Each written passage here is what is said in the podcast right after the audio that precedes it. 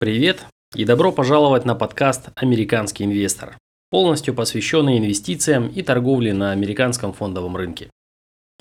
Так получилось, что информация, навеянная Западом, разными голливудскими фильмами типа «Волк с Уолл-стрит», историями быстрых миллионеров, сделавших свое состояние на рынке ценных бумаг, прочно закрепилась в наших умах. Но до сих пор толком никто и до конца не понимает, что это вообще такое. Я имею в виду акции, фьючерсы, опционы, NICE, CME, NASDAQ и прочие сложные, пока сложные для российского человека определения.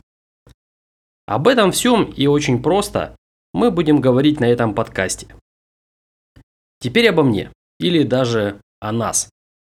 Меня зовут Батманов Александр, я профессиональный трейдер и по совместительству аналитик. Почему по совместительству? В инфопространстве предостаточно людей, которые излагают свои умозаключения относительно происходящего в мире, экономике, да и на данном рынке в целом. Трейдер может быть аналитиком, но аналитик почти никогда трейдером. Почему? Да все просто. Практика может иметь за собой весьма мощную теорию, но теория зачастую живет отдельно от практики и выделяется красотой изложения но далеко не всегда результатом. 12 лет назад я начал торговать на рынке ценных бумаг, увы, не сразу осознав эту простую вещь. На сегодняшний день я являюсь руководителем трейдерской группы фонда SFF Capital с капиталом более 7 миллионов долларов в управлении. Но так было не всегда. Первые пару лет я проработал в брокерской компании U-Trade, после чего она обанкротилась.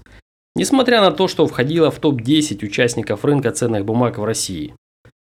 Да, бывает и такое. Мы к этому еще вернемся. Как раз за эти первые годы было прочитано тысячи страниц профессиональной литературы, я успел стать выдающимся теоретиком. Это никак не было связано с банкротством компании, но депозит стабильно таял. Первый мой курс, который я купил, кстати, до сих пор лежит в шкафу на четырех дисках. Он назывался Lucky Trader. Кому интересно, могу продать. Все это повторилось трижды. Три слитых депозита. И вот оно. Я понял, что делать. Но деньги кончились как раз в этот момент. Как любой среднестатистический трейдер, проникшийся романтикой бессонных графиков, я занял очередные деньги. И реально начал зарабатывать. Потом очень хорошо начал зарабатывать. Будучи до сих пор теоретиком, я проникся идеей аналитиков насчет роста курса фьючерса на золото. Отметкой выше 1000 долларов. Так-то оно так, но вышло с небольшой задержкой. В полтора года. И поверь, это достаточный период, чтобы всадить очередной депозит. Короче, мне было 22, минус 100 тысяч долларов и продажа родного домика на юге страны. Моя мама, я сейчас серьезно, до сих пор не знает, что я по-прежнему торгую. Тогда я пообещал ей больше никогда этим не заниматься. Выбора не было. Дом был родительским. Не буду больше томить тебя оставшейся историей. Я продолжил торговать, присоединившись к команде трейдеров, с которыми мы работаем уже более 8 лет.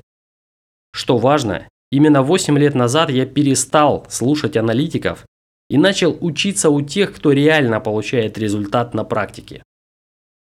Именно этот путь и накопленный опыт сегодня дают мне право говорить о правильном подходе к инвестициям и трейдингу на рынке ценных бумаг на широкую аудиторию.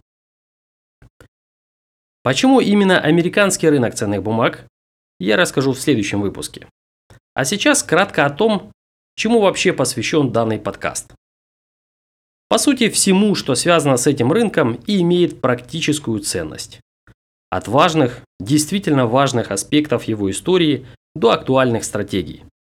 Представь, что за неделю, э, что раз в неделю за 5-10 минут на моем подкасте ты будешь становиться не только эрудированнее, но и эффективнее, как трейдер или инвестор. Дальше пиарить все мое творчество не вижу смысла. Увидимся в следующем выпуске. Пока.